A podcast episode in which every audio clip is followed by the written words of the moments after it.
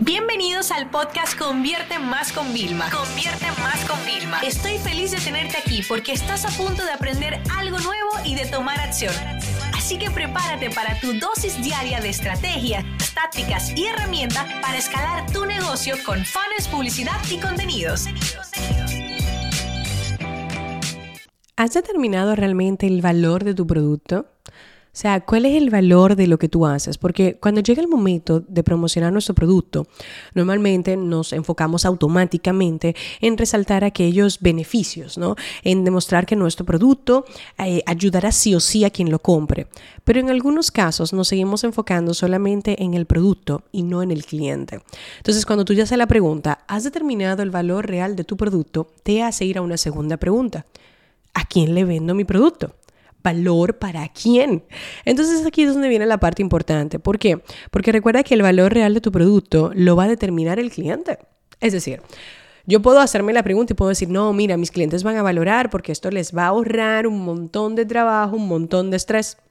Pero realmente el valor lo ponen las personas cuando lo ven, cuando ven la oferta completa, cuando sienten qué es lo que necesitan. Entonces viene algo importante y es que todos ustedes están obsesionados con el precio de sus productos, de sus servicios, de todo lo que ofrecen. Ahora yo te hago una pregunta. ¿De dónde tú crees que sale el precio? La gente va a determinar que tu precio es bajo, es aceptable, es permitible para ello, o es caro, excesivamente caro inclusive, dependiendo del valor que le ven.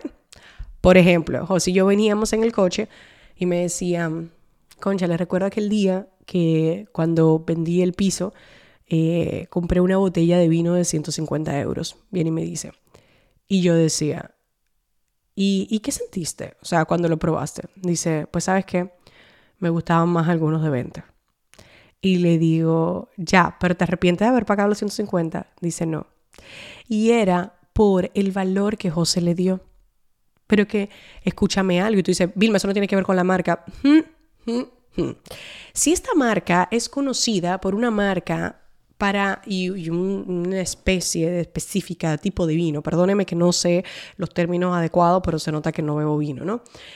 Si esta marca y esta botella en concreto está asociada a celebraciones, ¿vale?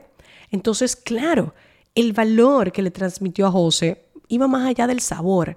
Para José era irrelevante el sabor. Era la marca que además él conoce una persona que estaba acostumbrado a beber para celebrar. Entonces, claro, a José le daba igual, él no sabía cuánto costaba porque nunca le había comprado, ¿vale? Pero le daba igual pagar esos 150 euros, no. Para él no era caro en aquel momento, porque el valor de lo que esa botella representaba era mayor. A mí me pasa también. Y aquí cuando hablamos de valor hay cuatro categorías. Por ejemplo, está la parte funcional, ¿no? Hay donde, por ejemplo, que nosotros podemos permitir que la gente ahorre tiempo, eh, que genere ingresos, que se reduce el esfuerzo, que se simplifica, ¿vale? Que son esos elementos, bueno, porque facilitan la vida, ¿no? Está la parte emocional, ¿ok? La parte emocional, ¿qué significa? Bueno, por ejemplo, que eh, genera nostalgia, causa bienestar, puede reducir la ansiedad, ¿no? O sea, esto es como la fibra sensible. Claro, José compra una botella de vino para un valor emocional. ¿Ok? Luego está la parte de cambio y evolución personal, por ejemplo, motivación, autorrealización, sentido de pertenencia, ¿no? Esto es, por ejemplo, cuando yo me apunto a un mastermind donde yo estoy buscando un, realmente una transformación, un crecimiento, ¿no? Entonces, para mí el precio es irrelevante, aunque, jejeje, espérate, que ya ustedes saben, lo que me escuchan en el diario de una CEO, vamos a ver, si yo te lo pago todo de golpe, ¿cuánto tú me vas a descontar? No, 300 dólares. Y si lo pago financiado a seis meses, tú no me vas a gastar 300 dólares. No, hombre, o sea, yo no voy a desembolsar 30 mil, 40 mil dólares cuando te puedo hacer un pago a plazo que prácticamente, a veces, a veces lo hacen hasta sin intereses, ¿no? Pero eso para mí no es una preocupación al momento. Cuando yo decido que yo me voy a meter, es que yo pregunto el precio, pero yo estoy decidida, porque yo vi el valor, que en este caso es ese cambio de evolución personal, ¿no? Y luego también hay otra categoría que es aporte al colectivo. Es una evolución de ser más allá de nuestra condición como individuo, ¿no? Es de hacer sentir que realmente formamos parte de una buena acción, que va más allá que nosotros, ¿no? Eh, qué sé yo, por ejemplo, marcas filantrópicas, ¿no? Y personas también filantrópicas. Entonces, claro, según cada uno de estos, y esto es una pirámide, ¿vale? Tenemos una mega guía, por cierto, búsquenla en Vilma Núñez, busquen Pirámide del Valor en el blog y la van a encontrar para verlo visual. Cada vez que tú vayas a vender algo, inclusive, sácame el portafolio de lo que tú vendes y marquemos cuáles son los beneficios que va a generar. Por ejemplo, cuando yo vendo una mentoría como la que yo estoy haciendo, la última mentoría grupal, yo estoy vendiendo, mira, cambio y evolución, la categoría. Estoy vendiendo algo emocional, ¿vale? Porque realmente para muchos de ellos esto significa un gran hito de lo que están haciendo con su negocio y el hecho de pensar en diversificarlo significa que tienen que celebrar que ya tienen un negocio que estable, por lo menos con una línea, ¿no? Y luego también la parte funcional. Hey, ellos van a reducir costes, van a generar ingresos, o sea, va a ser increíble, ¿no? Con esa parte. Entonces, claro, con esta pirámide esto va ligado, porque muchas veces tú pones un precio inferior porque tú mismo no reconoces el valor que representa lo que vendes para tus clientes. ¿No? Tú lo, lo pasas como que hay por encima, ¿no? Entonces, esto es importante que tú lo tengas en cuenta. Yo lo que les recomiendo, como les digo, este ejercicio, que vayan y analicen el valor y que preguntemos. Preguntar qué significa es mandar a las personas que compran automáticamente, hey, gracias por hacer esta compra, cuéntanos, ¿por qué lo compraste? ¿Cuál es el valor que ves? Y es sorprendente lo que la gente te va a decir. O sea, no, no, no, no. Es literalmente sorprendente lo que la gente te va a manifestar. O sea, yo, yo me quedo en shock. O sea, porque tú llevas toda la vida vendiendo algo de una forma y resulta que la razón por la que te la compran es totalmente otra. Y te lo digo porque porque hay un error que se comete muchas veces y es que cuando tú haces el texto persuasivo de tu página, cuando diseñas la página de venta, cuando diseñas tu tienda online, cuando creas piezas de venta en redes sociales, las creas pensando que tú o tu equipo son los clientes, con muchísimos prejuicios pero no preocupándote por el cliente. ¿Por qué? Porque te da vergüenza que te critiquen. Ay, ¿y qué pasa si, si lo que me dicen es negativo? Bueno, ¿y qué pasa si lo que te dicen es tan positivo que cambia el rumbo y la facturación del producto y del negocio? ¿Te has puesto a pensar en eso? ¿O acaso tú crees que de todas las encuestas que nosotros mandamos en nuestras formaciones, que todo es oro?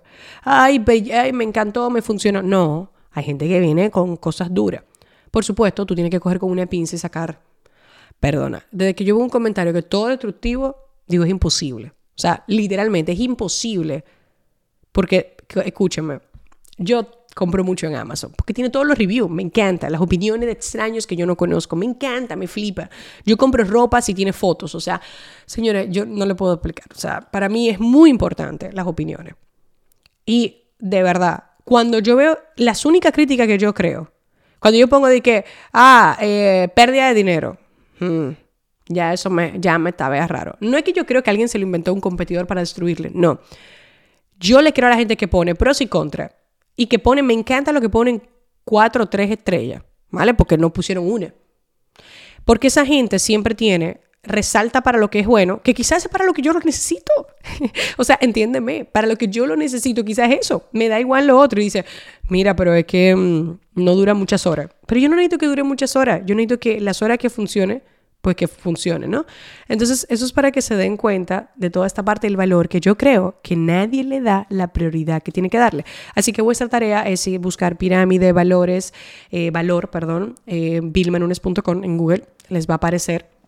Yo voy a pedirle al equipo que lo dejen enlazado también en el episodio para que lo puedan tener y vayamos reenfocando nuestras ofertas porque por ahí viene Black Friday, viene Navidad, vienen grandes épocas, quizás es tu aniversario, quizás quieras subirte a una ola de, no sé, un festivo que hay en tu país para un descuento, pero insisto, si no resaltas el valor de lo que ofreces, mm, mm, mm, vas a tener problemas. Entonces, por ejemplo, en el ejercicio de Black Friday, yo me fui a reunir con mis directoras, Roselina y Maru, y les dije, y ella me dijo, no, tenemos que hacer la propuesta. Y yo, no ustedes, quiero que la haga la coordinadora de tutoría académica y la coordinadora de atención al cliente, cada una por separado se reúna, se junten y creen la propuesta de los bundles y packs.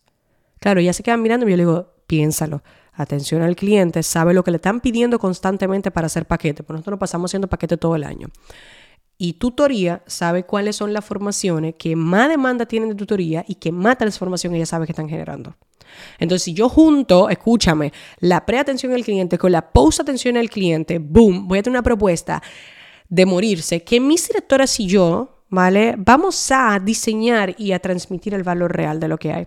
Y probablemente cuando yo esté haciendo eso, tengo que estar llamando, que estar llamando a la coordinadora de aquí, a la coordinadora ya, mira, tú crees que esto tiene sentido, bla. Y entonces en base a eso, vamos a hacer la página de oferta de Black Friday. ¡Ay! Perdónenme. La página de oferta de Black Friday más poderosa y enfocada a lo que nosotros queremos. Entonces, es para que ustedes vean, señores, esto es algo importante. Cuanto antes le demos prioridad, más vamos a vender y ya nos vamos a entrenar en que cada vez que queramos promover, hacer marketing, publicidad de algo, necesitamos esto. Y analízalo. La próxima vez que vaya, primero, te voy a dejar un ejercicio rápido. Piensa en lo último que compraste, qué valor tenía. Y dos, la próxima vez que vayas a comprar cosas, no en el supermercado, sino otras cosas que tú supuestamente necesitabas o que tú querías, piensa en el valor que te están aportando, en cuál de las cuatro categorías cae. Esta sesión se acabó y ahora es tu turno de tomar acción. No te olvides suscribirte para recibir el mejor contenido diario de marketing, publicidad y ventas online.